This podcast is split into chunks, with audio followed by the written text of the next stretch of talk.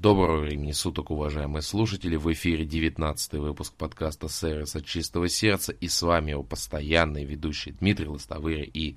Сергей Мамченко. Просто прекрасно.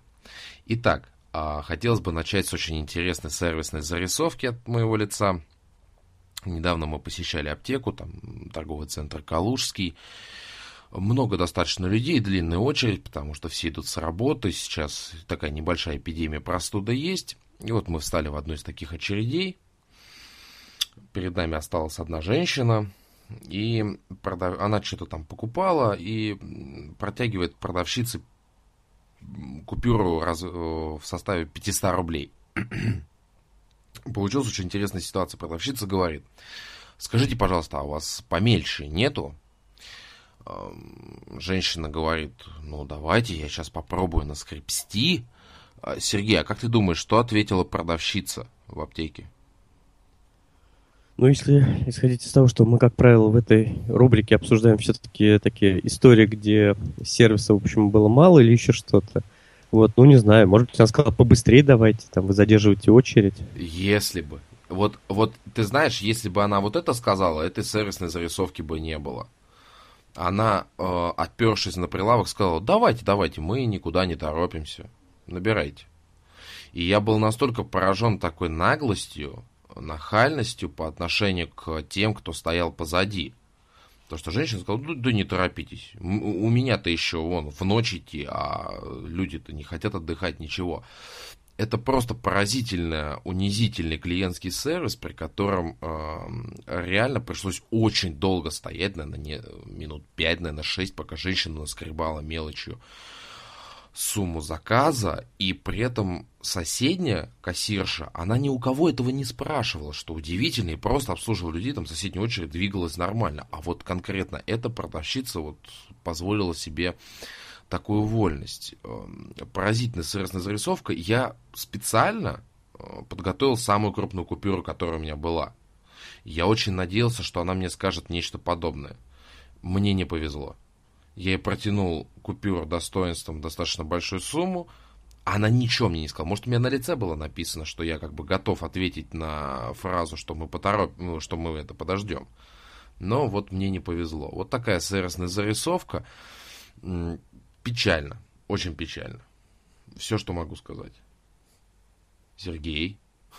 Скажи, а насколько я понимаю, это все-таки коммерческая аптека, которая да, находилась да. в торговом центре. То есть да. э, вряд ли туда там толпой ходят пенсионеры, и да. можно предположить, что все-таки там вот, э, ну, понятно, что вот я, э, когда еду на, еду на работу, иногда захожу в аптеку рядом с остановкой около станции метро Фили, это аптека Горздрава. Там всегда толпы э, пенсионеров, ну, это связано с тем, что там просто достаточно низкие цены, и ты знаешь, я тоже обращал внимание на такую раздражительность э, по отношению к пенсионерам со стороны сервисного персонала аптеки.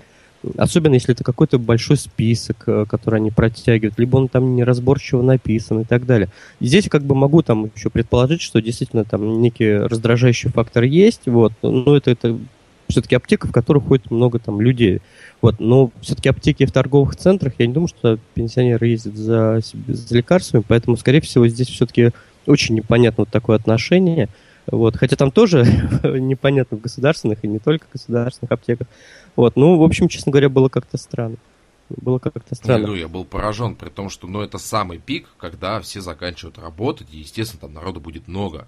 Естественно, нужно это понимать, что надо как можно быстрее обслужить людей, чтобы они были довольны. Как... Мы же в аптеку заходим, ну, не всегда с радостными событиями. Нос заложен, живот... Ты знаешь, я особо, ну, не знаю. Ну, наверное, когда рождение ребенка, нужно там памперс или еще, наверное, а, это ну, это да, событие. Да, да. да. Но, но в большинстве а, своем, ну, да, да. что-то болит, нос заложен, чихаем, кашляем, горло болит. И, естественно, люди как можно быстрее хотят купить и уйти. Уйти домой, попить чая с лимоном и остальные вещи. Ну, вот такая вот печальная новость из сферы аптечного бизнеса. Но я знаю, Сергей, у тебя еще есть интересная зарисовка.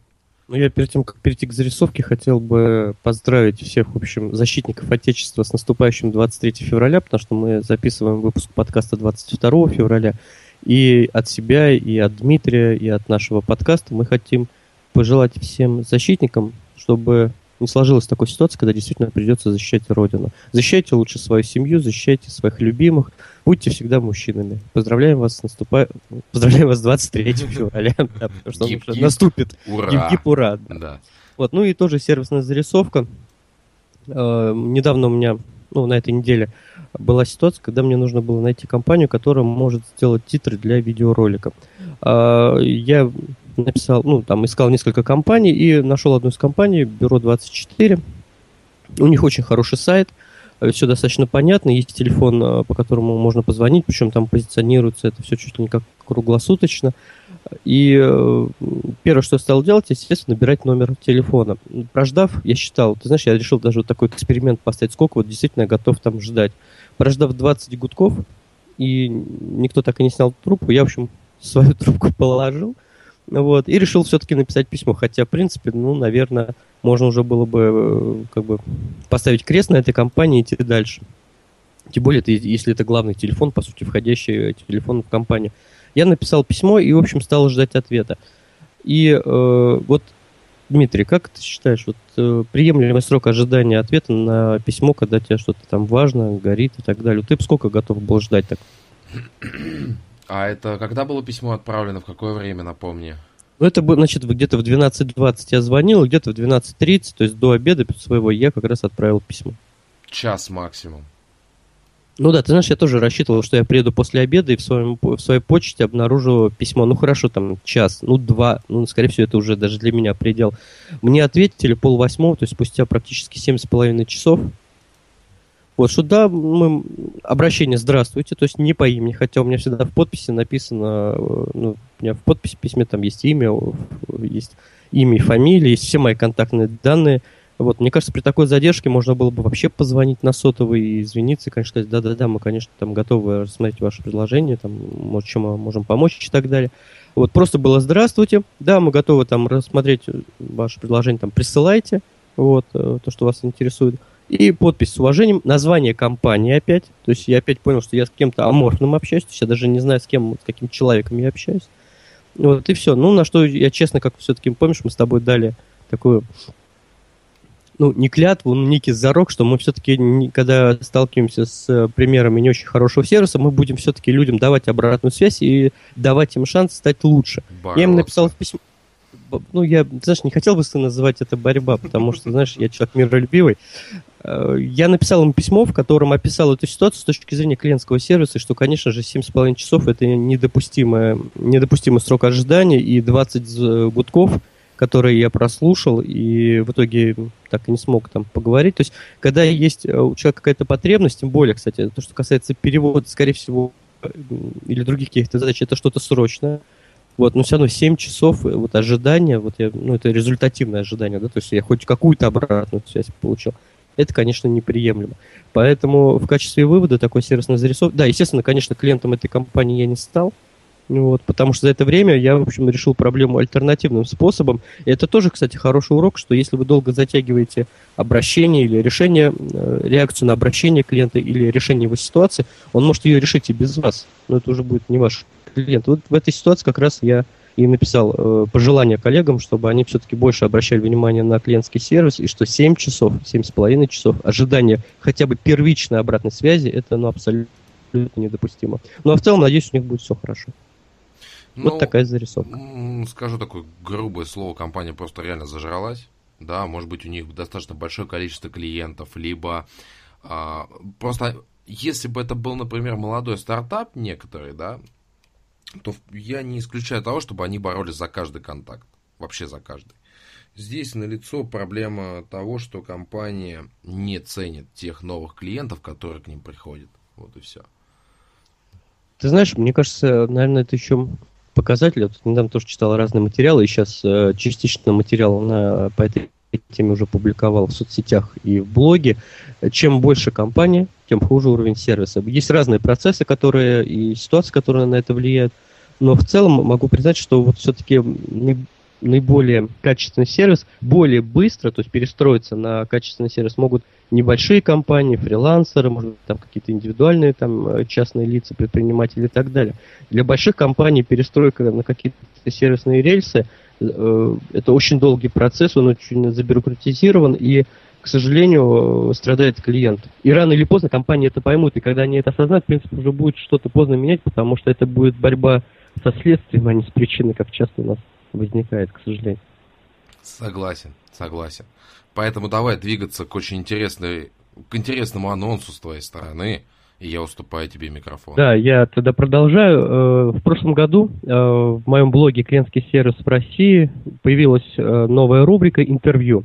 Эта рубрика нацелена на то, чтобы знакомить читателей блога и всех тех, кто интересуется сервисом, с известными людьми, гуру в мире сервиса, бизнеса, менеджмента, э, с людьми, которые, в общем, достигли какого-то успеха, это и практики в том числе, и с авторами известных книг. Первым гостем рубрики интервью в прошлом году стал Дмитрий гуру мирового я Дмитрию вчера просто пообещал, что он станет э, гостем сотого выпуска, поэтому Дмитрий все вот лелеет надежда. Так вот, э, первым э, гостем рубрики интервью стал гуру мирового сервиса, президент Института качества сервиса Джон Шоу. И хотел бы проанонсировать, что в, ближайшем, в ближайшее время появится новое интервью с автором очень известной книги у нас в стране, я бы сказал, даже бестселлером – это Тони Крам. Э, книга называется «Вишенка в вашем торте». Сервис, который понравится вашим клиентам. От себя могу добавить, поскольку достаточно много книг читаю, что очень интересная книга. Я вам очень рекомендую ее прочитать. Она анонсирована у меня в блоге книги о сервисе в разделе книги о сервисе.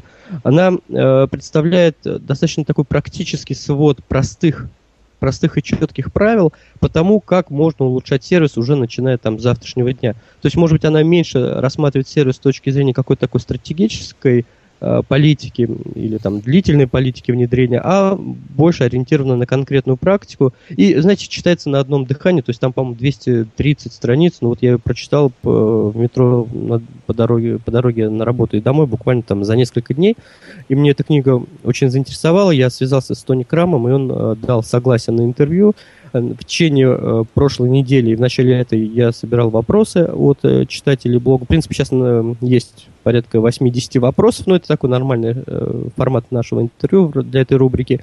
Я надеюсь, что в ближайшее время Тони ответит на эти вопросы, и оно будет опубликовано и в рамках моего блога, и анонс пройдет по всем сетям. В ближайшем будущем, то есть в этом году планируется еще 2-3 интервью с очень известными людьми. Ну, пока, как говорит, как говорит Дмитрий, эти плюшечки мы оставим пока э, неизвестными, будем о них сообщать постепенно по ходу развития событий. Так что вот так вот. Да, не забудь, что когда будешь брать интервью, про плюшечки спросить обязательно. Да, вы знаете, что такое плюшечки? Да, целое интервью можно посмотреть, конечно. Итак, уважаемые слушатели, давайте двигаться к основной теме сегодняшнего нашего выпуска. Это как-никак обсуждение профессий классический выпуск, можно так сказать, нашего подкаста. И у нас есть три профессии. Сейчас сразу сделаем такой маленький анонс. Это сотрудники ресторанов быстрого питания, типа Бургер Кинга, KFC, а, Макдональдс и прочего. Второе, это продавцы цветов. Очень интересно. И третье... Ну, это цветочные магазины, не только там вот конкретно. Не только палаток, да, в целом, в целом, в целом, естественно. И третье, на горячее мы оставили э, скандал, интриги, расследования, сотрудники технической поддержки. Ха-ха-ха-ха. Загробный голос. За, за какой? Загробный. А, ну, примерно, да. Итак, давайте начнем с первой, с сотрудников ресторана быстрого питания. Я честно скажу, я прошел эту школу, целый год был сотрудником Макдональдса, поэтому я думаю, что Сергей сегодня мне будет задавать много каверзных вопросов, которые его интересуют на эту тему. Но первая проблема, которая сейчас очень остро стоит, особенно в Бургер Кинге, это то, что сотрудники этих ресторанов говорят на ломаном русском. Давайте признаемся честно. Я не раз делал замечания продавцам, то, что я просто не понимаю, что они мне говорят, что они от меня хотят. И сами понимаете, что это не добавляет удовольствия от посещения подобных заведений. При том, что мы живем в России, простите меня, и это российская компания. Вот такая есть проблема. Ты подтверждаешь ее, Сергей, или будешь опровергать? Да, ты знаешь, я в последнее время как-то в Бургер Кинг уже особо и не хожу, но вот что касается KFC, да, я тоже сталкиваюсь с тем, что временами, э, когда я делаю заказ, там же у них, ну, вот, по правилам, они должны его повторить. Перед тем, Но как начинать должны. собирать. И, как правило, это делается быстро, и ты знаешь, я просто понимаю, что они как бы правила знают, но повторить быстро то, что вот там мы заказали, я заказал, очень сложно. И временами, когда они повторяют, я стараюсь же слушать, чтобы понять, там правильно Э, был принят заказ или нет. Ты знаешь, я тоже временами не могу понять, что было сказано, и я стараюсь очень корректно все-таки переспросить и, знаешь, так, до полного понимания. То есть сошлись мы как бы с пози э, позиции нашей или не сошлись. Ты знаешь, я думаю, именно этим, ну это такой, знаешь, теория заговора, да, именно этим и э, обусловлено появление вот в KFC, например, таких плазменных, ну, не знаешь, как похоже на айпады, перед кассой, там, где пишется ну, то, что ты заказал. Тоже, да, да, наверное. Не, просто я сейчас на то не перестал ходить. Вот, наверное, этим и обусловлено, потому что ты тогда, в общем, видишь, что ты заказал. То есть это как такой дополнительный элемент проверки. Хотя там и реклама крутится в том числе. Но действительно такая э, проблема есть. И э, здесь проблема, она не только связана с тем, что иногда непонятно, но и с небольшими там этнокультурными особенностями. Ну, очень громкий разговор между собой временами, там какие-то такие вот эмоциональные... Это всплески, может, забегая вперед, но просто я так это в развитии да. темы. Я просто как раз хотел отметить еще тот факт, который мне очень не нравится. Иногда я делаю замечания, когда э, люди начинают что-то обсуждать не на русском языке. У меня сразу теряется доверие. Я же не знаю, что они обсуждают. Я не могу этого понять в силу того, что не знаю их языка иногда я как бы делаю замечания, говорю, простите, говорю, ну говорите на русском языке. Я говорю, ну, честное слово, это не признак национализма, ни в коем случае. Вот тут сейчас не надо это расценивать таким образом. Мы говорим про клиентское обслуживание и про доверие к бренду. Вот просто вы сами представьте, что вы куда-то приходите, вы что-то попросили, и начинаете слышать иной язык. У вас, естественно, возникает подозрение, что вас либо сейчас обманут, либо еще что-то сделают как часто у меня почему-то друзья думают, что плюнут сэндвич, когда, хотя такого вообще в жизни я не видел вообще никогда. И этого никто не делает. Вот, вот это самая острая проблема сейчас с рестор... Э, сотрудниками ресторанов от KFC, особенно Бургер Кинга. Особенно. Я хочу очень до них достучаться. Я пробовал, ответа никакого не поступило. Я э, говорил об этом, что это беда, это проблема. Невозможно воспользоваться их услугами, потому что я просто не понимаю, что они говорят. И при этом, идя сразу дальше, а, есть очень интересная вещь. Вот когда я работал, это был седьмой-восьмой год, да, я досконально знал меню. Абсолютно досконально. Я знал, где какие котлеты, еще что-то. Ну, очевидно, да. То есть, там, например, вот ты, Сергей, приходишь и скажешь, например, какие у вас сэндвичи с куриной котлетой? И я бы тебе ответил даже без замедления с легкостью выдал бы всю информацию. Ты знаешь, когда я, вот, я был э, пару раз в незнакомых для себя заведениях, да, я спрашивал, что у вас с курицей, например, потому что я люблю курицу, что у вас острое, не острое. Вот это вот. критично, да. И вот бекон, я просто его не, не люблю, поэтому я в такие моменты ключевые как бы задаю вопросы, и, в принципе, если вот все внимательно выслушать, то тогда складывается понимание, что я хочу, и тогда можно выдать какой-то ответ. Ну, ты знаешь, поскольку я хожу туда, где часто бываю, я уже меню сам хорошо знаю, поэтому, в принципе, там особо в таких, знаешь, уточнениях уже не нуждаюсь. Нет, а что происходит с тем же Бургер Кингом, например? Потому что в Макдональдсе я такого не встречал, э, в KFC я бываю редко, и поэтому Бургер Кинг для меня там... У них есть очень вкусные вещи, которые мне нравятся, поэтому я вынужден посещать этот ресторан. А, ты спрашиваешь продавца, скажите, пожалуйста, какие сэндвичи у вас с куриной котлетой? Продавец поворачивается назад – и начинает разглядывать картинки, смотря какие же сэндвичи у них с куриной котлетой.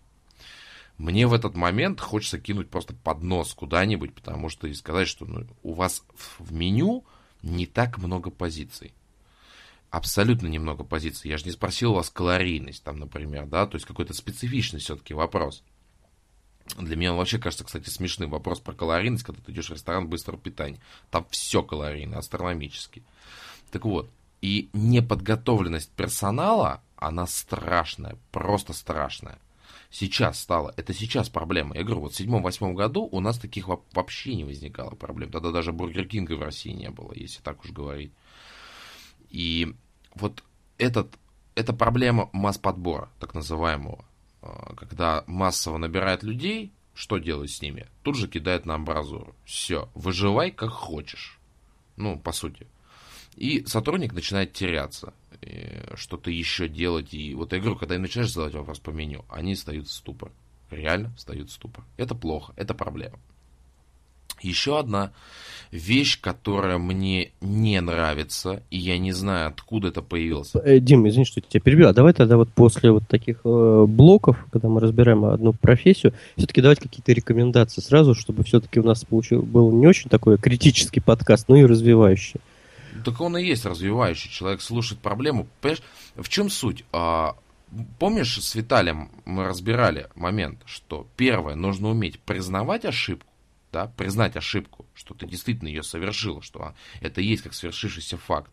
И второе, бороться не с последствиями, а с причинами. А это, кстати, ты знаешь, это вообще в России, мне кажется, такая глобальная проблема. Это... Мы часто боремся с последствиями, но не с причиной. Вот именно. Поэтому как раз-таки мы сейчас обозначаем проблемы, которые существуют. И, в принципе, говорим о том, как их решить. Я же говорю, что в седьмом-восьмом году не было таких проблем. Вообще не, и их не возникало. Ну, ты знаешь, нам, э, по моей оценке, это появилось где-то последние два года, вот так вот. Ну, когда началась высокая конкуренция? Я думаю, это не только высокая конкуренция, это еще, опять же, не совсем стабильная ситуация в экономике, желание экономить на издержках. Нет, там зарплата очень хорошая на самом деле, кто бы что ни говорил, сотрудники продавцы, вот эти все кассиры, которых вы видите, они в легкую могут по 35, по 40. Ну, хорошо, не вопрос. Я хотел просто сказать, что вот с точки зрения рекомендаций, мы, ну, во-первых, это вот, мне кажется, для любого бизнеса, независимо там фастфуд или те темы, которые мы сегодня будем обсуждать, очень важно, чтобы продавцы знали свой товар. Можно, да, действительно не знать каких-то глубоких технических вещей, но надо знать, где эту информацию узнать или получить. Оперативно но получить. Да, оперативно. То есть, знаете, источник, в конце концов. Но какие-то базовые вещи, характеристики, там, э, как минимум, там вот в данной ситуации меню, и разбираться в нем, и самое главное, в общем, уметь что-то порекомендовать клиенту с учетом его индивидуальных там потребностей, это, конечно, одна из базовых компетенций специалистов Это сервиса. аксиома, это даже не то, что базовая, это аксиома вообще любого сервисного специалиста. Ну вот. И, соответственно, если уж говорить про рекомендации, да, ваши сотрудники должны говорить на понятном русском языке. Не будем говорить чистым, на понятном русском языке. Двигаемся дальше. Еще одна проблема, которую я остро вижу и которой я тоже не сталкивался, это фривольность сотрудников ресторанов быстрого питания. Что я под этим подразумеваю? Вот как раз Сергей недавно рассказывал случай, когда менеджер кого-то отсчитывал. Ну, выяснение отношений, да. На, Не на поверишь, людях. я вчера встретил то же самое, когда мы заказывали салат с собой, и я решил взять колу, ну, пить хотелось страшно. И мы стоим, ждем заказ. А на кассе работали первый номер, это стажер, кассир, и второй номер это уже опытный сотрудник. Я напоминаю, что второй номер, так называемый, это тот, кто собирает заказы. Первый пробивает их, собирает деньги, второй номер пробивает их такая терминология. И получилась ситуация, при которой стажер принял у меня заказ, к сожалению, тоже на ломаном русском, но ладно, там благо немного было позиций в меню, о, заказе. И сбоку подходит девушка и говорит, у нее растаявшее было мороженое. Я так понимаю, что эта проблема была, когда человек наливал мороженое, он не обратил внимания, что заканчивается, скорее всего, молоко в машине, и, естественно, оно будет выходить растаявшим. И она говорит, слушайте, но вы мне это поменяйте, пожалуйста. Говорит, я это даже домой не... А у нее реально оно просто стекает, там оно никакое. И стажер что делает? Она зовет менеджера, типа, пообщаться. Менеджер подходит, говорит, что у вас случилось, подскажите, говорит, мне просто, говорит, мороженое поменять, потому что, говорит, оно все растаявшее. И менеджер прямо при нас э, начинает выговаривать стажер, говорит, вы что, говорит, с ума сошли менеджера вызывать ради такого. Фраза просто была потрясающей. При этом она говорит, просто берете и меняете мороженое. Точка. По сути, это правда. Действительно, мы так делаем. Делали. Я уже там больше не работаю, слава богу. Без вопросов, без проблем. Но то, как менеджер отчитала стажера, еще и прилюдно, извиняюсь, может, это как порка прилюдная. Просто вот если бы она сняла ремень бы, отшлепала ее, это было бы то же самое. И не забываем, что слова порой ранят намного сильнее, нежели какое-то физическое воздействие. И стажер стоял просто никакой. Он не ожидал такого, что вот так вот его быстро... Вот это фривольность, абсолютнейшая фривольность. Второй момент. расскажу интересную вещь. У нас есть четкое правило выкладки продуктов на поднос. А, то есть горячее кладется с горячим, холодное никогда не должно примыкать к горячему, напитки должны стоять там строго в одной стороне, чтобы было удобно нести поднос. Я думаю, что это логично и всем понятно. Как сейчас делают сотрудники? Если вы обратите на это внимание, Сергей, посмотри эти редакционные задания в следующий раз. Они тебе просто наваливают на поднос. Вот просто реально наваливают. При этом они не постесняются положить э, холодное мороженое рядом с теплым, только что готовым сэндвичем или картошкой фри. Извини, я тебя перебью. А, даже не надо никуда ходить. Было такое, я сам несколько раз переставлял холодную Кока-Колу от э, картошки. Кар... Знаешь, как ставили сначала Кока-Колу, а к ней прислоняли картофель да. горячий причем. Да. Я всегда их расставлял, потому что я прекрасно понимаю, что мне это будет, в общем... Естественно. И у меня есть плохая привычка профессионально осталась, что я все это делаю за кассиров. Когда они приносят, они все это туп... Меня жена постоянно ругает на эту тему, но что, мне всегда была интересная реакция, когда кассир приходит, она навалила там сэндвичи, там наггетсы, там условно говоря, да. И она, когда идет уже за напитком, а, она приходит, и все расставлено, как говорится, по фэншую. И она стоит, она не понимает, откуда это взялось. И я, как правило, всегда говорю, вот так надо делать. У меня все стоит прям ровненько, аккуратно. И, кстати, на заметку, уважаемые клиенты, я вам подскажу, картошка фри всегда дается вам последней, чтобы она не остыла. Вот. А, это такое есть правило. Это на всякий случай вам, потому что она всегда... Я думал, Сергей смеется, он, оказывается, скажет, Сергей, будьте здоровы. Спасибо. Вот. Она всегда дается вам последней. А Нет, что... ты знаешь, я могу сказать, что я вот когда обращаю внимание тоже, как собирают, ну, потому что что еще делать? Смотришь, как люди работают. знаешь, что готово, да, что готово, то и кладут. То есть посмотрели, там, ну, просто сэндвичей нет. Ага, вон картошка есть. Пойду картошку пока.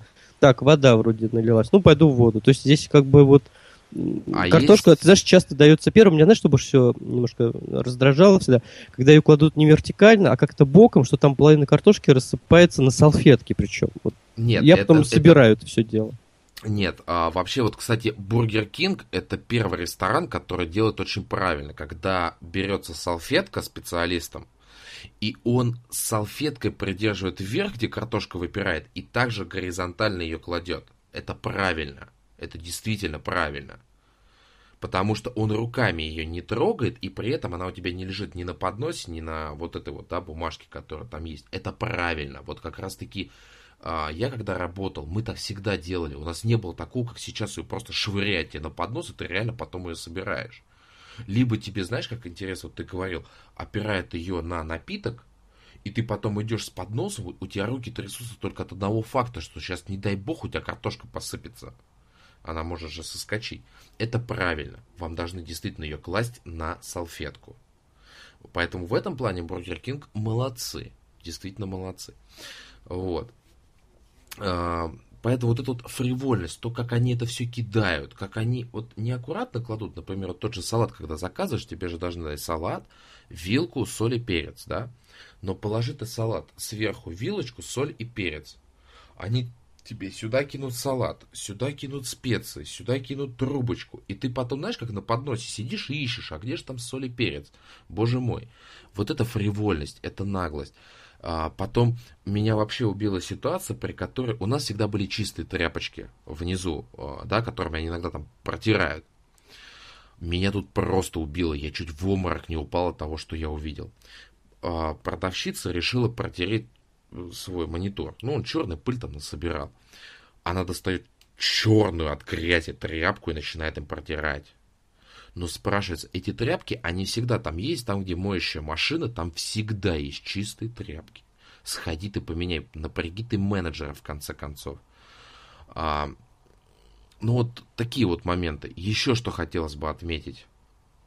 А, может быть, замечал, особенно это часто бывает в Макдональдсе, а, выходит менеджер из, из кухни и начинает кричать.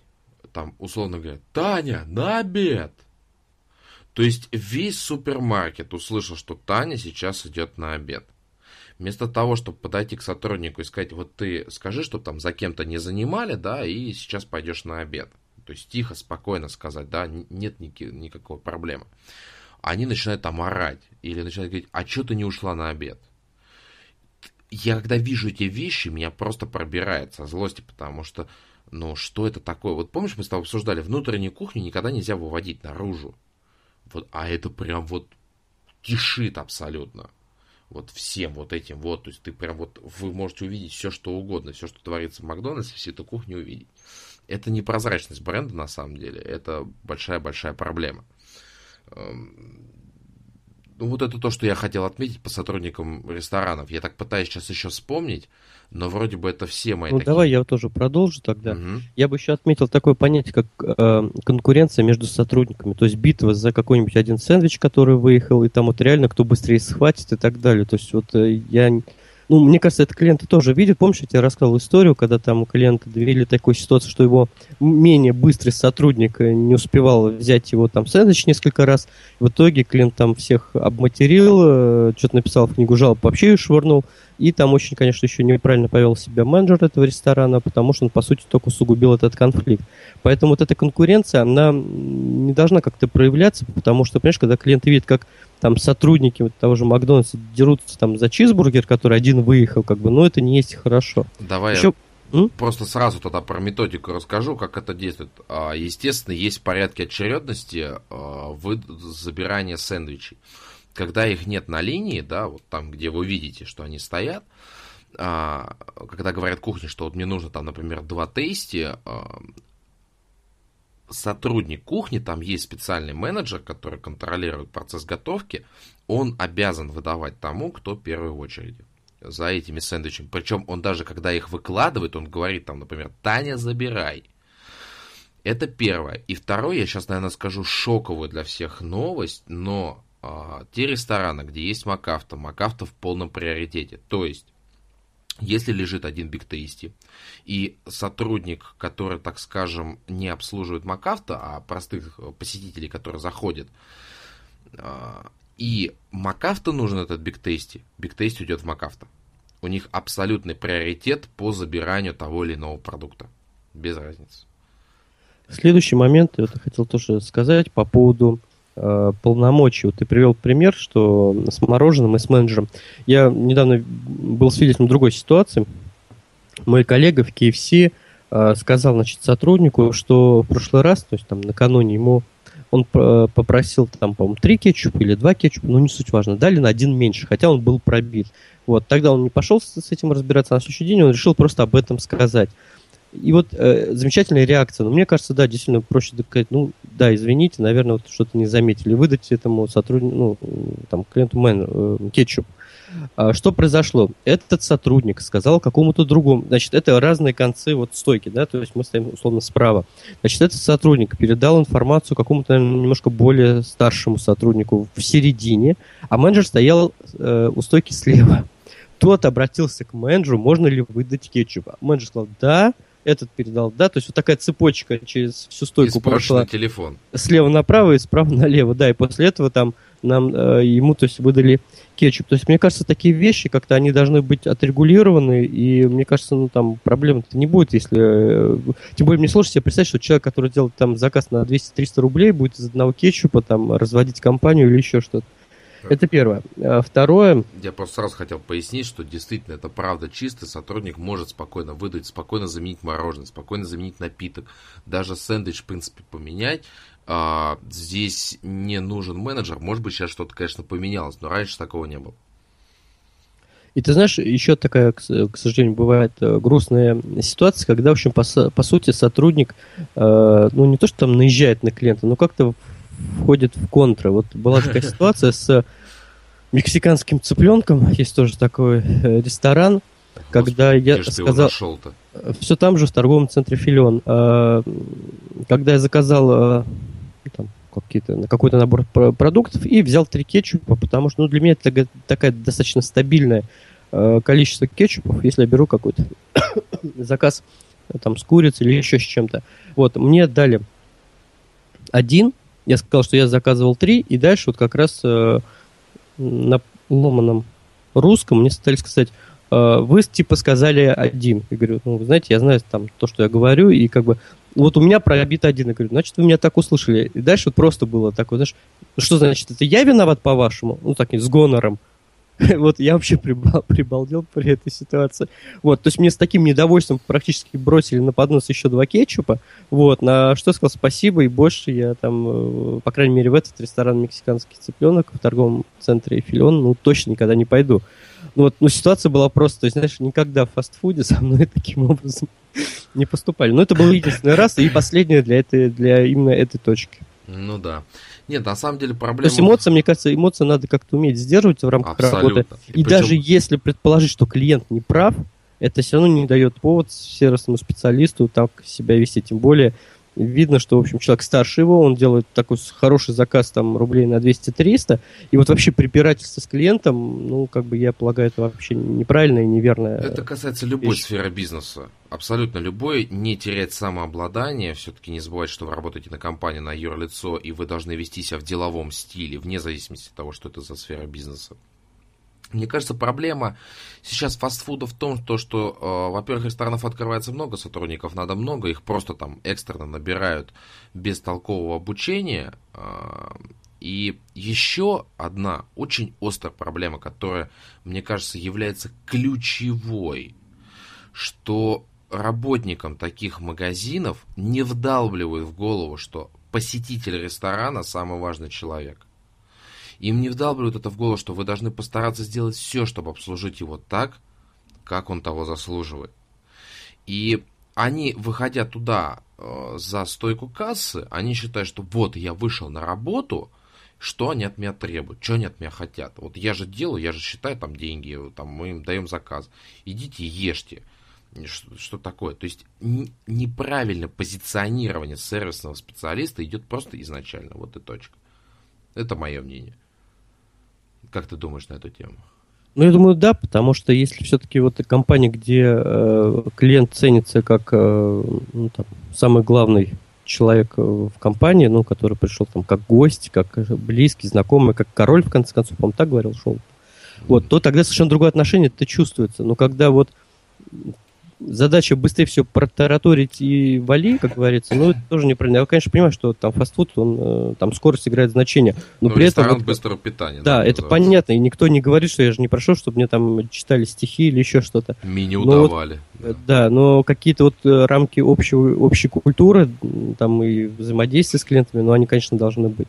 И вот в этом плане, к сожалению, вот э, как и, ну, я говорю сейчас, банковский сектор в моем, в мою вот, по, по моему мнению, начинает деградировать в плане клиентского сервиса. Вот, к сожалению, у фастфуда очень такие нехорошие происходят э, тенденции, и вот мы с тобой то, что даже так долго, по сути, уже минут 40 обсуждаем только фастфуд, это как раз тоже говорит вот о, о больших проблемах. Я еще просто хотел, э, извини, что перебиваю. Нет, нет, все, я закончил. Я хотел дать рекомендацию людям, очень часто жалуются, что нет какого-то англоязычного меню в ресторанах фастфуда, в Макдональдсе, я знаю точно, вы попросите сотрудника дать англоязычное меню. Оно есть, оно не висит, его просто дают в распечатанном картонном аккуратном виде, заламинированном. Просите, это просто такой вот маленький use case по использованию Макдональдса. Инструкция по выживанию. По применению даже, я бы сказал. Да. Итак, давай двигаться к следующей сфере. Это продавцы цветов, продавцы цветочных магазинов, ларьков, неважно. Просто почему мне эта тема пришла в голову? Близится же 8 марта. Один из самых лакомых кусочков, а, когда можно заработать просто астрономическое количество денег для подобных заведений. Вы знаете, я очень часто покупаю цветы. Я думаю, что Сергей то же самое. Частый гость подобных эм, палаточек, магазинов и прочего. Вот в послед... мы просто обсуждали с Сергеем этот вопрос перед подкастом, и я с ним согласен. Все-таки последние несколько лет эта индустрия, если можно так выразиться, она деградирует тоже. Какой-то у нас печальный подкаст, ну ладно. А, продавцы становятся более хамскими им откровенно, им просто наплевать на ваши потребности. Ты говоришь, что вот э, я там часто вот прихожу, у меня есть вот классический заказ. Это три большие розы и их упаковать. Э, ну вот. Я прихожу, говорю, вот мне нужно вот именно три большие розы. Мне начинают впаривать какие-то вообще другие вещи. Возьмите мне вот это, возьмите вот это. Я говорю, постойте, я говорю, я же сказал, что вот мне нужно вот это и в таком виде, точка.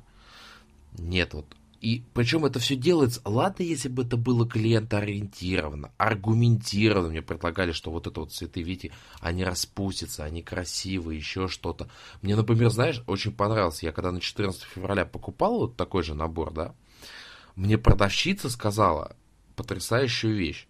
Говорит, вы знаете, а вот эти розы, они сейчас распустятся, они еще дадут цветки, их можно на даче выращивать. Я такой говорю, так это вообще прекрасно. Э, то есть, понимаешь, аргументы были в пользу, вот, чтобы я взял именно вот эти цветы. И это, я, я не знаю, вот я это связываю с тем, что... Я даже не знаю, с чем это связывать. Вот просто, понимаешь, вот ты же был в районе Яснева, да, вот если ты сейчас сюда приедешь, мы цветочным раем стали. Здесь пять палаток подряд, как минимум цветов. И все они между другом конкурируют.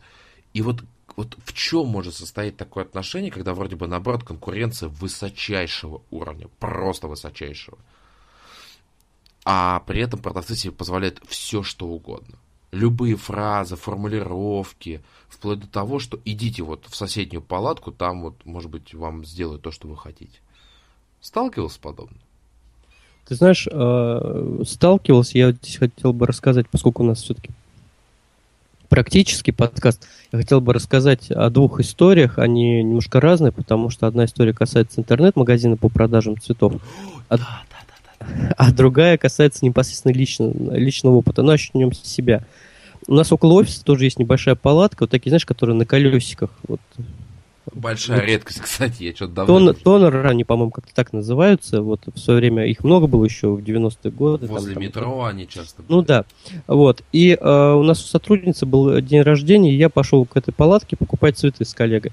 И ты знаешь, в этот момент там была приемка товара, ну, как бы окошко тоже открыто, то есть она какие-то новые цветы выгружала, там, ну, с каким-то мужчиной и так далее. Я говорю, знаете, мне нужно сейчас вот срочно купить цветы.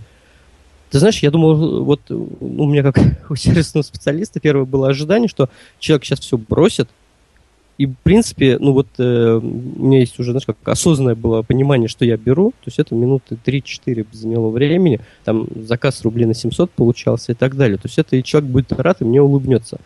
Ты знаешь, на меня посмотрели с, с таким пренебрежением, сказали, вы что, не видите, я товар принимаю.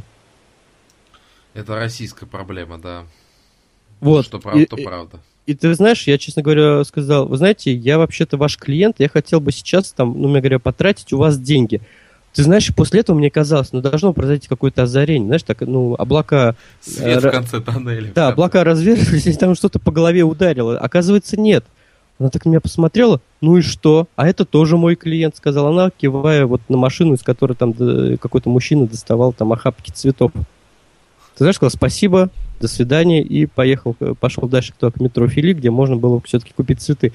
То есть больше это, то есть палатка-то стоит, но для меня ее на карте города Москвы не существует. Никогда в жизни, даже если там нужно будет супер быстро купить цветы, я лучше поеду чуть дальше, но с этой палаткой, там, с этим продавцом, не знаю, работать, не работать, не суть, уже не суть важно. Никогда больше связываться не буду. То есть, на мой взгляд, если речь идет о приемке товара, тем более, если это не какой-то супер скоропортящийся товар, там, и так далее, пять минут в данной ситуации ник- передо мной и за мной никого не было. Можно было бы вполне уделить пять минут, тем более, вот этот мужчина, который разгружал машину, там, ну, там небольшая такая машина была, там несколько коробочек. Ну, каблучок. Ну да, ничего, никто бы не умер от этого. Но, во-первых, клиент бы... Цветы нам нужны часто, вот, и эта палатка могла бы там только на мне зарабатывать там ну, в год, ну, не знаю, там несколько тысяч, наверное, это точно. Вот, а еще бы я мог ее порекомендовать, потому что меня точно спрашивали, где здесь можно быстро купить цветы. Я всех теперь отправляю туда, к станции метро, потому что там много цветочных палаток, хотя это в два раза ближе. Ну, вот. да. Это да. как раз вот вопрос негативной рекламы. И вторая история, которая касается интернет-магазина Enjoy Flowers, она заключалась в том, что то, что мы там заказали э, букеты, уже не один раз заказывали букеты для наших коллег, э, для женщин нашего управления на департаменте на 8 марта, то есть были обычные букеты, и там было порядка 10-12 VIP-букетов, это там э, для жен там руководителей и так далее, и так далее. Вот, понятно, что 8 марта там э, очень важно выполнение, особенно если это вот э, когда привозят в компанию, очень важно сроки выполнения заказа, что это должно быть утром, там в определенное время, без всяких задержек и так далее. Э, заказ, то есть заказ все подтвердили, э, привезли, вот, и когда разбирали заказ, выяснилось, что вот эти VIP-букеты, их нету. Хотя было все обещано общение с сотрудником, который это все привез, э, никаких результатов не дало, потому что он просто помог своему другу на машине привезти эти букеты. Ну, наверное, что-то там заработать на, за одно утро, потому что он вообще не в теме, он даже не сотрудник этой компании. Звонки э, в саму компанию, да-да-да, извините, это наша там ошибка, то такое. Мы все, вот все привезем в 10, а изначально это было 8. В 10 ничего нет, опять звонок ой, да-да, ну, мы звоним все время, как правило, то есть не нам, а мы, ой, да-да-да, в 12. Ну, в 12 тоже ничего не было, потом просто все отменили, потому что, ну, все, уже подставили очень сильно. Ни, ком, ни компенсации, ни извинений, ничего. Эта история, она у меня вот очень подробно описана э, в блоге «Клиентский сервис в России», называется «Цветочная история». Кому интересно, можете ее там в деталях почитать. То есть, таким образом, ну, сам понимаешь, что для этой конторы, там, пусть это и разовый клиент с точки зрения 8 марта, но там мы заказываем порядка, не знаю, там 30, может быть, 50 букетов обычных, порядка 10 там VIP-букетов и так далее. Это такой хороший клиент на 8 марта. Вот он был полностью потерян, потому что больше никогда с этой компанией там мы сотрудничать не будем. Вот. Так что вот так вот. Ты мне хорошую напомнил про интернет-магазины. Ой, у меня стояла задача на мое день рождения подарить маме цветы с утра. И я подумал, что есть же сейчас интернет-магазин Корстея, о котором Сергей рассказывает, и думаю, чтобы точно в определенное время, в, в, в 7, по-моему, утра, а, да, в 7 утра цветы должны были довести к маме, я их забираю, расплачиваюсь и иду к маме поздравлять, и потом еду на работу я прям в Яндексе веду интернет-магазин там цветов, начинаю выбирать и начинаю людей спрашивать. Скажите, вот у меня стоит вот такая-то задача. Мне нужно, чтобы к 8 утра, ой, к 7 утра цветы были вот по такому-то адресу. Я буду там же, расплачусь, все. Мне начинают отвечать, «Э, это невозможно. Я говорю, в смысле, мы доставляем с 6 до 8, там, ну, есть какой-то временной промежуток. Я говорю, ну а как я догадаюсь о том, что к скольки приедет человек? Я говорю, мне же надо еще до мамы-то доехать, в конце концов. Он говорит, ну вот такие у нас правила. Я говорю, слушайте, ну давайте так поступим. То есть я, как клиент, сам пытаюсь решить свою задачу. Что самое удивительное. Я говорю, ребят, давайте, я оплачу бензин, если надо, там, все что угодно. Я говорю, ну, приехайте вы вовремя, вот в этот час назначенный, отдельная машина, оплатим, без вопросов. Нет, вот ни в какую из топа Яндекса, топ-10 интернет-магазинов, никто не осмелился на этот поступок. При том, что они все кичатся, что они круглосуточные, доставка вовремя. Ну, вовремя вопрос интересный, когда они говорят, что у них временной промежуток есть. И в итоге мне пришлось решить задачу проще. Я пошел в палатку цветов, заказал, чтобы на утро был готов букет. Я заказал машину такси, мне еще вышло даже дешевле, чем в интернет-магазине, как выяснилось. Вот так работают вот эти интернет-магазины цветов. Ну, ты знаешь, вот а, не в пример все-таки, у нас все-таки подкаст посвящен клиентскому сервису в России, насколько я понимаю. Вот. Но вот ты знаешь, я недавно поздравлял с днем рождения, с юбилеем компанию Веда, это ведущий бизнес-центр Украины, который как раз и организует э, семинары, тренинги мировых звезд в области бизнеса, менеджмента и так далее. И ты знаешь, мне, в общем, это Одесса, я в Москве, но мне нужно достаточно быстро их поздравить, и я хотел это сделать как раз с букетом цветов, с открыткой и так далее. Замечательная компания украинская, которая я в каталоге выбираю букет, я выбираю там подарок, это дополнительно, это может быть коробка конфет там какая-то или еще что-то. Открытка уже идет бесплатно, то есть ты прям, причем им пишешь в поле тот текст, который ты хочешь чтобы, чтобы был, был в открытке. Да. да, выбираешь шаблон, но открытка идет бонусом. Это тоже, в принципе, приятно. Это, Дальше... это очень приятный бонус на самом деле. Дальше, сначала, поскольку это все-таки украинская компания, я не знал, как там можно все это сразу сделать, я позвонил, мне сразу ответили. Со мной общались очень э, любезно. То есть, ну, знаешь, у меня вот, знаешь, когда общаешься, когда, скорее всего, даже хорошо уже общаются, это чаще замечается, чем когда плохо, как ни странно. Вот.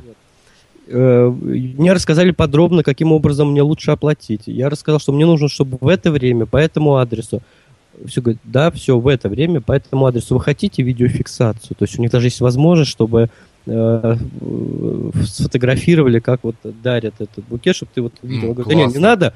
Ну, я понял, это не здорово, но просто я подумал, что не надо это, потому что мне что-то показалось, что это как-то вот уже будет перебор. Вот, я, я им доверяю, а потом это все-таки, ну, бизнес, э, там, по сути, партнеры, поэтому можно и без видеофиксации.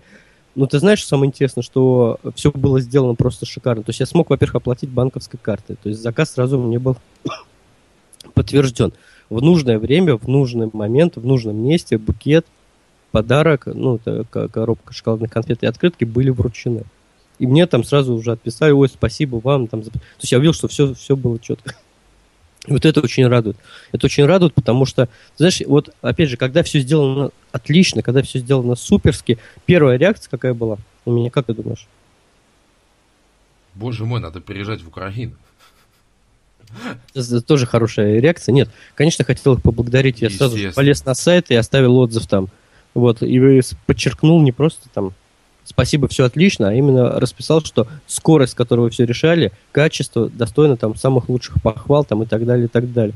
И ты знаешь, я вот могу сказать, что я планирую неоднократно еще пользоваться услугами этой компании, там, потому что они работают во многих городах Украины и так далее. Но вот она у меня как главный такой поставщик там, возможно, цветов, если мне нужно кого-то поздравить удаленно на Украине. И если они нас слышат, искренне ну, вряд ли, им за то спасибо. Ну, вот, мало. Ну, я думаю, что я им отправлю письмо с ссылкой на наш подкаст, и чтобы а они как это компания-то называется? Ты вроде не назвал. Ты знаешь, там, там украинское название, сейчас не могу вспомнить, они мне регулярно там присылают, мне там какая-то скидка и так далее, то есть оно мне где-то в закладках надо поискать. Вот, э, Давай ссылочку дадим на хорошую Там что-то Flowers, UA, как-то так, ну я вот сейчас могу точно не, не, не назвать, не сказать. Вот, ну да, да давай, давай даже, может да, быть, да. разместим ссылку на эту компанию в а это всем плохим компаниям урок, что наш подкаст размещает ссылки только на хороших людей в аннотации. Ну, это не урок, это мотивация на то, чтобы все становились И хорошими. урок в том числе же. Да. Вот, поэтому я к тому, что вот, наверное, вот это было прям шикарно. То есть я всем был доволен. Вот в твоей ситуации ты был, скорее всего, всем недоволен. А я бы на твоем месте после фразы «у нас такие правила» положил бы трубку. Нет, Вообще, для меня, это, знаешь, для меня это красная, это красная а. черта. Если компания ее вот переходит с такой фразы, у нас такие правила, и я понимаю, что это правило... Нет, бывают какие-то правила, они продиктованы там требованиям законодательства или каких-то других вещей. У нас мы сами в такой сфере работаем, это понятно, мы не можем там нарушить закон. Но когда это правило для того, чтобы, по сути, сделать... Э, то есть они не продиктованы какими-то обязательными требованиями, это правило для того, чтобы э, сделать клиенту жизнь хуже, ну, я с такой компанией никогда общаться и работать нет, не Нет, понимаешь, я просто уже отчаялся. Когда я начал уже идти по второй половине топ-10, я уже просто отчаялся. Я говорю, давайте хоть я вам заплачу, что ли, за машину. Просто первый я все, я понимал, тупой уровень, все. Но дальше-то я хотел решить, мне же нужно было решить эту как-то ситуацию. Почему ты знаешь, что самое интересное? Это было досрочно сделано, по-моему, за неделю полторы, наверное, до даты, когда нужно привезти букет. То есть я понимал, что лучше это сделать досрочно. Ты так наберешь, скажешь, а этого нету, а этого нету. Там же не знаешь, как у них процессы построены. Вот ты знаешь, на самом деле наши с тобой сейчас истории, они описывают всю проблему цветочного бизнеса.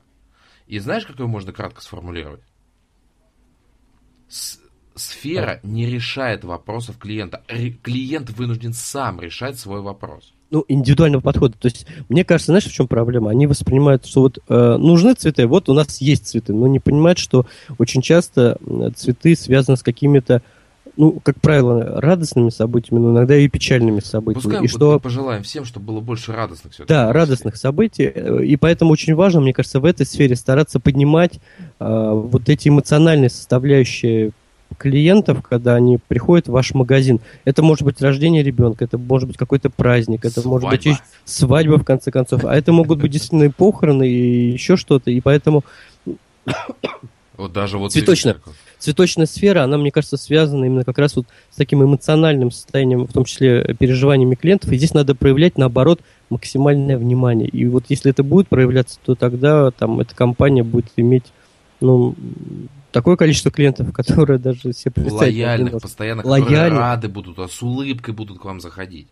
Ты вот помнишь, я говорил неоднократно, что по умолчанию на самом деле клиенты, э, прода... то есть и клиенты, и продавцы, они тяготеют установлению долгосрочных отношений, потому что если мне все нравится, я готов сюда ходить, я готов здесь покупать. Но это только если как минимум оправдывает мои ожидания. И уж не говоря там сейчас о том, чтобы их превосходили хотя бы. А, ну уж точно не опускаю. между мужчиной и женщиной, я тебя понимаю. Тонкий. Ну, давай двигаться дальше. Давай. И у нас осталась очень горячая профессия, очень интересная, с которой мы каждый, ну, достаточно часто порой сталкиваемся. И это специалисты многоуважаемой технической поддержки. Вот первая проблема, которую от себя я хочу отметить, и она, кстати, проблема многих-многих колл-центров. Ты сейчас, Сергей, не узнаешь, я сейчас описываю просто самую типичную ситуацию. Набираем мы, значит, горячую линию технической поддержки и попадаем на первую. Напомню градацию. Первая линия это такие простенькие вопросы. Вторая линия это более продвинутый уровень. И третья это уже очень серьезные, высококвалифицированные инженеры, которые решают, как правило, ну совсем ужасные ситуации, которые у вас, не дай бог, происходят. Так вот, мы соединяемся с первой линией поддержки. Я сейчас молчу про время ожидания, молчу, это отдельно обсудим мы соединяемся, нам говорят там, здравствуйте, мы там продиктовали, ну, условно говоря, там номер договора. И он говорит, что у вас случилось? Ну, как доктора. Мы им, значит, это перечисляем по пунктам, ответили на вопросы, специалист понял, что он с этим не справится, дальше происходит переключение на вторую линию поддержки. Что там происходит? Опять молчим про время ожидания а, нам говорят, здравствуйте, меня зовут Иван Михайлович, там, условно говоря, Иван Иванович, не суть. Он говорит, что у вас случилось? Ты, ну ладно, простить еще первый раз можно, ну ладно. Ты ему опять перечисляешь, а, ты отвечаешь на вопросы практически те же самые, которые задавались. А, я не знаю, доходил ли ты, Сергей, до третьей линии поддержки, но здесь, как правило, нервы у клиента уже сдают. Когда ему говорят, стоп, это на третью линию тебя переключают на третью линию поддержки, и происходит ровно то же самое. Ты опять все это объясни. Вот это настолько надоедает. При том, что технарь технарю на своем языке ситуацию быстрее объяснит.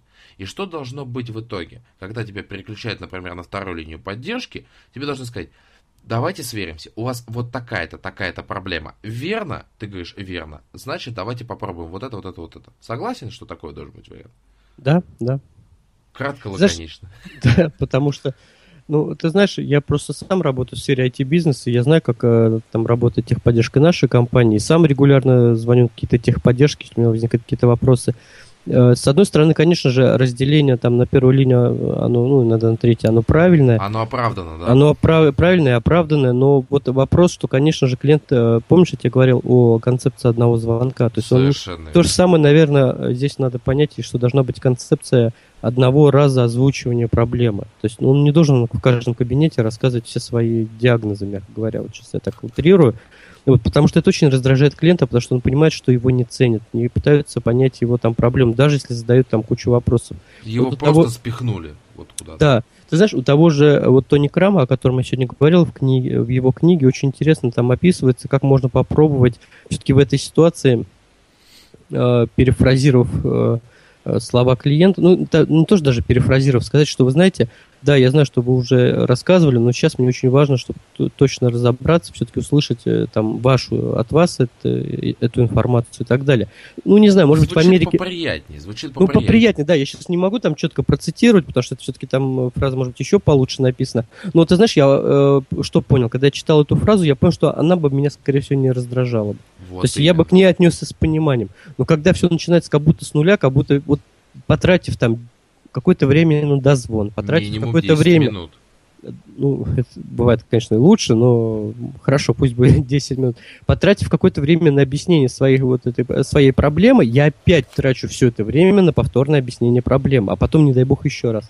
Поэтому, конечно, мне кажется, вот э, при выстраивании линии техподдержки, необходимо стараться э, фиксировать информацию таким образом, чтобы клиенту не пришлось ее повторять по несколько раз. Наладить внутренние коммуникации, по сути. Ну, по сути, да. И, э, на мой взгляд, техподдержка должна все-таки очень внимательно относиться к клиентам, потому что все-таки клиенты звонят на техподдержку не от хорошей жизни, вот, а, вот. а только в ситуации какой-то проблемы. Явно не поздравить с праздниками. И ты знаешь, вот я просто знаю один пример, не буду называть компанию, а что, что? но м? ну, ты знаешь, я не люблю создавать негативные рекламы, вообще как-то... Э, вот, но мы открытый кажется... подкаст, мы ничего не боимся. Ну, ты знаешь, я... Нет, мы ничего не боимся, но вопрос в том, что э, наверное, лучше не стоит. Когда, э, по сути, техподдержка сказала клиенту, позовите кого-нибудь, кто поумнее вас, и мы ему все объясним. Называть надо срочно название этой компании. Вот. Она... Я не хочу все-таки делать негативную рекламу, понимаем, мы вот некоторые компании называем, но э, с точки зрения именно как бы рост, ну когда вот такие серьезные ошибки, это действительно может уже повлиять негативно на эту компанию, поэтому пусть так она останется неизвестной. А но, по крайней мере, э, то, что касается самой техподдержки, э, когда вот мне это рассказали, я ну, думал написать эту историю тоже в, подка... в блоге, в не стал. Но руководство компании, ну, там, по контактным адресам, которые были указаны на ее сайте, я, конечно, отправил письмо. Отправил. Вот. И ты знаешь, я стараюсь все время вот какие-то, вот мы с тобой, помнишь, говорили об этом, все-таки писать такие вещи, то есть мне несложно, пусть даже никакой реакции не будет, но, по крайней мере, люди узнают. То есть я надеюсь, что мое письмо не просто попадает там с моего адреса пока в спам или еще что-то, вот, но э, хотя бы, чтобы люди знали, потому что, знаешь, кто-то, может быть, и чертыхнется, кто-то там выкинет, а кто-то, может быть, задумается. Ну, а кто-то, да. может, действительно даже и поблагодарит. Помнишь, как была ситуация, я тебе приводил пример с пятью интернет-магазинами, когда я покупал аккумулятор ну, для да, да, нетбука. Да. То есть я отправил описание этой ситуации во все пять компаний, там, где я смог все-таки с пятой попытки купить, меня поблагодарили, сказали спасибо, мы тоже учтем все это. Вот э, из трех компаний, э, где мне не удалось это купить, вообще никакой реакции вот из одной достаточно нормальной реакции, что, да, спасибо, мы это учтем и хорошо посмотреть со стороны. Вот. Но три компании все-таки... То есть я к чему? Не все промолчали. Те, ну, с кем у нас не сложились отношения, один все-таки ответил. Поэтому вот мы еще, почему мы с Дмитрием призываем все-таки обращать такие, внимание на такие вещи, если нужно пожаловаться, жаловаться, если нужно написать письмо, писать, потому что только так, действительно, постепенно, шаг за шагом, это маленькие шаги, но только так можно что-то сдвинуть с мертвой точки. А если вы стесняетесь, напишите нам, найдите нас в социальных сетях, пишите электронное письмо, мы оформим это письмо как надо и отправим его туда, куда надо. Я, ты знаешь, хотел подытожить то, что ты говорил. Не хватает понимания, человеческого понимания со стороны технической поддержки. Потому что частенько у них голос уставший, раздражительный, что вот опять очередной человек, у него опять там интернет не работает, ну, условно говоря, да. Очень не хватает этого понимания. Но мне хотелось бы... Подожди, кстати, кстати, вспом... я вспомнил э, бомбу от техподдержки, такую хорошую бомбу, праздничную. Помнишь ситуацию, когда у меня была проблема с э, набором для подкаста? О, да.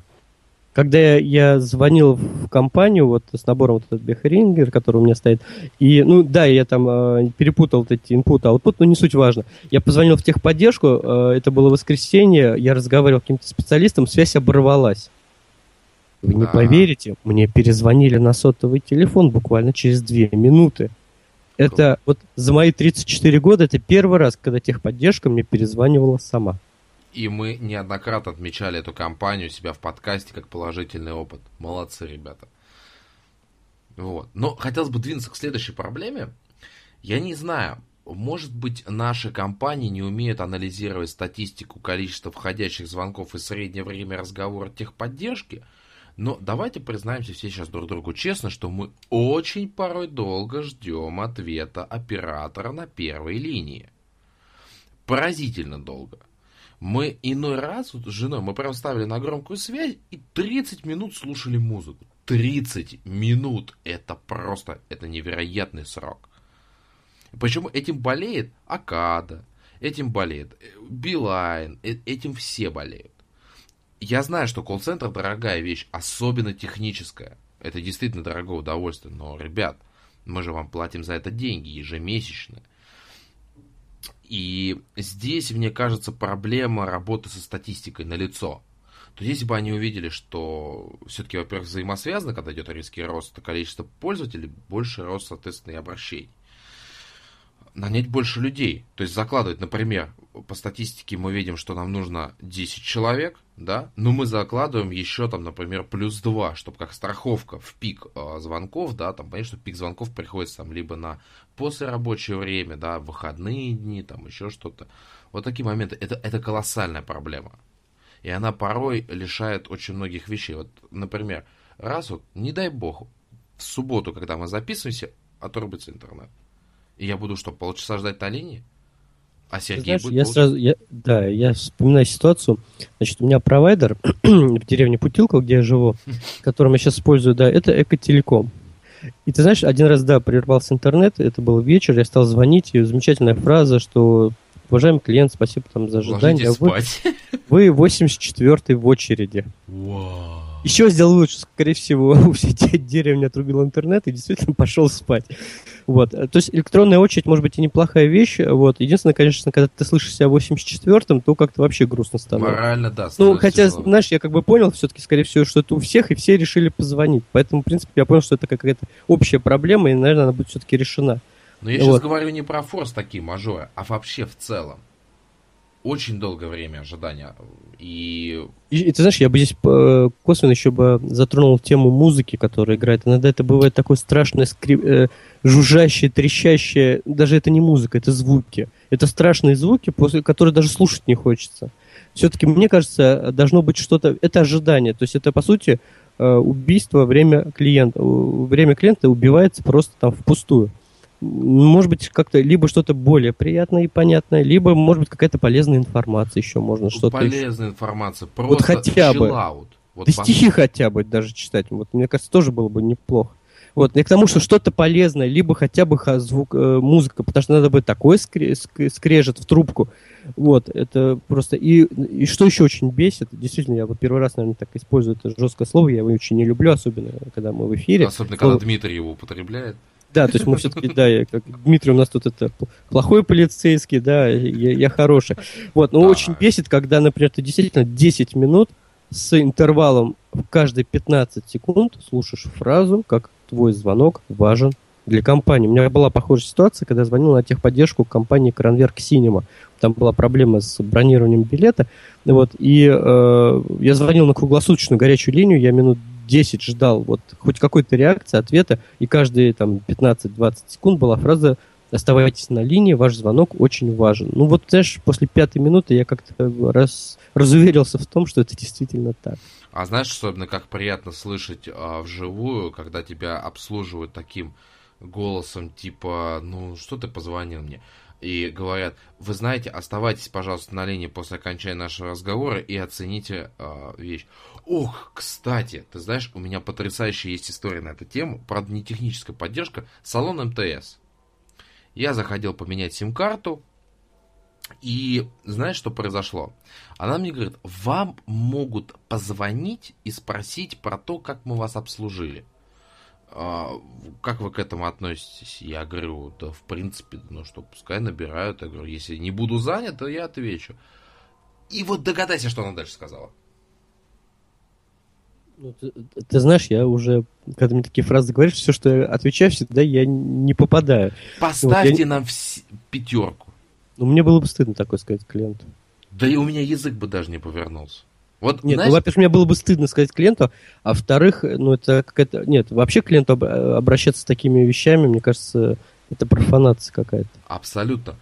И это они... сервис не сделает лучше. Это может быть, знаешь, как это может быть какое-то такое преимущество краткосрочное, но в целом сервис от этого лучше не станет. Нет, я посмеялся. То есть, честно, когда она мне это сказала, я посмеялся. Она была удивлена реакцией. Я просто не стал говорить, что как бы то, что она сказала, это просто анекдот. Вот и мне просто вспомнилось про обслуживание, они всегда там говорят, что вот там оцените, ну это просто кошмар. Но я хочу еще одну проблему отметить, это проблема первой линии, это некомпетентность. Ну, предположим, сел новый человек на линию, да? Что происходит? Мы набираем на нее и говорим суть проблемы. Он говорит, так, стойте, а я хочу отметить, что я достаточно продвинутый пользователь. Я достаточно хорошо знаю и компьютер, комплектующие, программное обеспечение, там какое-то программирование. Я объясняю первую линию, он говорит, постойте, я вас соединю со второй линией поддержки. Тебя соединяют со второй линией поддержки, а, ты объясняешь суть проблемы, и тебе говорят уникальную вещь. Так подождите, это же в компетенции первой линии. Я говорю, ну постойте, вы меня-то обслужите, неважно, что это, как. Я говорю, ну вы мне сейчас вот решите ситуацию. А он что делает? Он говорит, не, он меня соединяет с первой линией поддержки, и дай бог, чтобы мне там помогли. Ну, благо так получилось. И мне помогли. Вот проблема компетенции сотрудников, это первое. И второе, это, я не знаю, проблема образования, опытности. Мы однажды общались с четырьмя специалистами второй линии. С четырьмя, я напомню. И четвертый, девушка, решила нашу задачу за пять минут. Вообще за пять. Остальные три не могли ее решить и за 15. Вот это что? У меня вопрос. Как подбирает людей? Это что? Я, я, я не знаю, вот такие есть проблемы. Не сталкивался с подобным весельем? Ну, ты знаешь, э, к или, счастью, или нет. мне так везет? Нет, к счастью, нет. Вот, э, но действительно такие проблемы бывают. И ты знаешь, могу даже вот э, по своему опыту сказать, что очень часто клиенты, если так или иначе техподдержка им не помогает, то практически это, в общем, крест на взаимоотношениях с компанией. То есть я к чему, э, к чему, собственно говоря, мысль веду? Что надо понимать, что техподдержка, особенно если нет какого-то регулярного взаимодействия с клиентами, а только ну, в ситуации какой-то проблемы, это тот ключевой и самый ценный ресурс, который, по сути, будет определять в дальнейшем, будет ли этот клиент у вас или он уйдет к кому-то другому. И поэтому, как бы там не было техподдержка затратна, но нужно в нее вкладываться и вкладываться в компетенцию и в культуру, компетенцию сотрудников, в культуру их да, обслуживания, в деловую речь и вообще в понимании, что клиент звонит не анекдот послушать, а у него действительно какая-то проблема. Кстати, анекдоты. Надеется, надеется... Пока ты ждешь анекдоты, потрясающе. Ну, как вариант, как вариант, да. Запомните. Кстати, я нашел, э, да, это действительно flowers.ua, ну вот э, компания по цветам, я просто сейчас сайт нашел ее, я тебе тогда кину ссылку, давай да. разместим Спасибо, информацию, потому раз. что, ну вот, э, понятно, что это, да, компания не российская, а украинская, но вот в моем понимании это лидер сервиса. Молодцы, молодцы. Обязательно отправим письмо, скажи, что мы о них упомянули, и чтобы они продолжали в том же духе работать, и даже лучше предела совершенства не бывает. Ну как, мы обязательно это давай, как вот подкаст будет опубликован, я сразу же им отправлю письмо. Прекрасно, прекрасно. Итак, ну что, мы в принципе сегодня обсудили, я думаю, что три э, такие профессии очень востребованные, очень важные. Но при этом востребованность отнюдь не означает тот факт, что клиентский сервис можно оказывать из-под палки, условно говоря. Поэтому переслушайте еще раз, если что-то не запомнили, прослушайте те проблемы, которые мы упомянули, и примите меры. Поверьте, не, не, это не так сложно сделать и поправить ситуацию. Точка невозврата еще не пройдена. Но я должен уступить место Сергею, так как мы открываем рубрику «Календарь», в котором Сергей нас снова чем-то порадует. Ну, в этой рубрике в ближайшее время я буду радовать только одной знаменательной даты. Это День Днем космонавтики. рождения Дмитрия. Нет, Днем космонавтики и по совместительству моим э, семинаром, э, который пройдет э, в Москве 12 апреля. Семинар называется «Первоклассный сервис начинается с вас». Вот мы с Дмитрием регулярно говорим о том, что есть разные подходы к сервису, можно пытаться что-то делать операционно, там всякие инструкции, стандарты вводить, но действительно сервис можно построить только в том случае, если каждый сотрудник будет понимать что такое действительно сервис? Что сервис это в первую очередь отношения, отношения между клиентами и компанией, это отношения между людьми. Если э, сотрудники будут понимать, как формировать вот эти отношения, если они будут э, действительно идти, как вот мы называем наш подкаст, от чистого сердца, вот если они будут к каждому клиенту относиться от чистого сердца, то тогда и компания, и они сами добьются большого успеха, смогут э, там получить дополнительную прибыль, дополнительно заработать. Поэтому вот в моем понимании тема семинара, она очень э, многозначна в этом плане.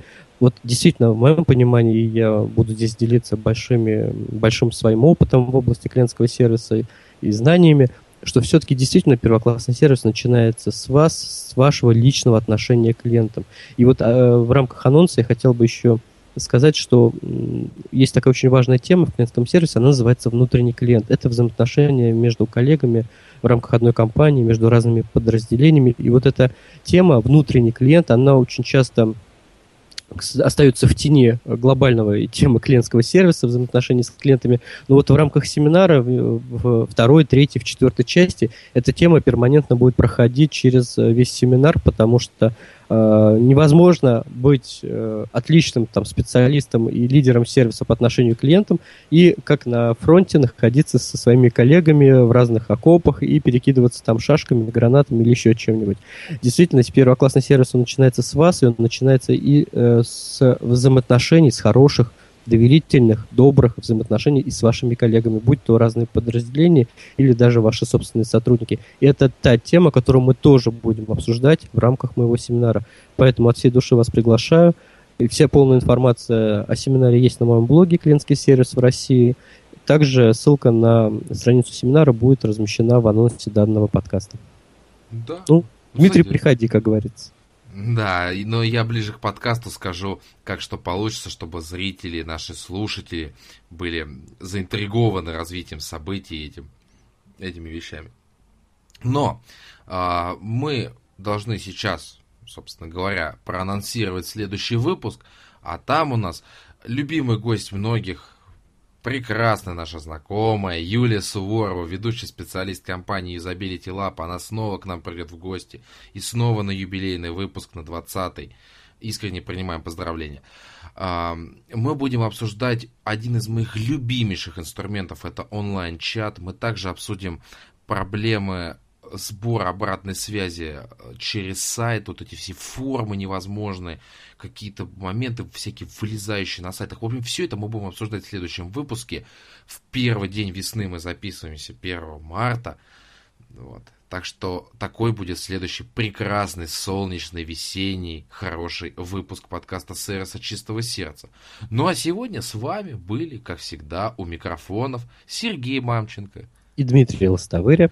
Всем отличного, хорошего настроения. Пока.